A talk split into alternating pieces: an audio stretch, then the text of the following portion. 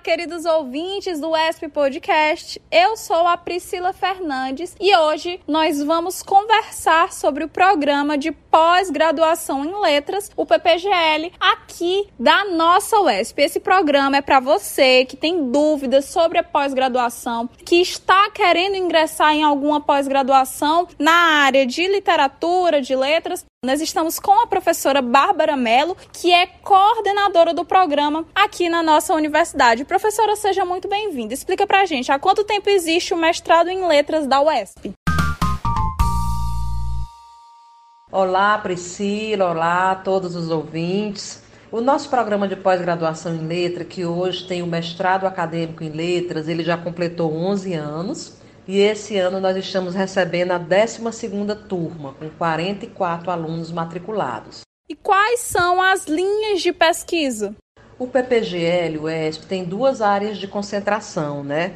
Uma área de concentração na área de linguagem e cultura e uma área de concentração na área de literatura e cultura. Essas duas áreas né, congregam 19 docentes da UESP. Qual o público do mestrado? O nosso público-alvo são profissionais que tenham concluído graduação na área de letras ou em áreas afim. Tanto podem concorrer na nossa seleção, né, profissionais da área de letras, como áreas que tenham alguma interface com a relação entre linguagem e cultura e literatura e cultura.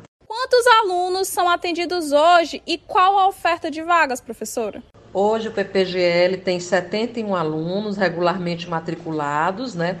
O curso dura dois anos, mas o ingresso é anual. Sempre no segundo semestre, a gente lança o edital de seleção. Bom, e o que muitas pessoas querem saber: como se preparar para o mestrado em letras? Para se preparar para o mestrado em letras, é importante conhecer primeiro as áreas de concentração do programa e as linhas de pesquisa. É importante que o aluno construa um projeto alinhado com as áreas de concentração do programa. Esse é um requisito número um. Outro requisito importante é ler as referências bibliográficas indicadas, fazer o exame de proficiência em língua estrangeira, que ele é exigido no ato da matrícula, e ter disponibilidade para se dedicar durante dois anos a uma pesquisa né, no âmbito de um programa de pós-graduação. E agora a gente já convida né, a nossa comunidade acadêmica que tenha interesse para se submeter à nossa próxima seleção. O edital será lançado em agosto e nele né, constarão todas as informações sobre as etapas de seleção.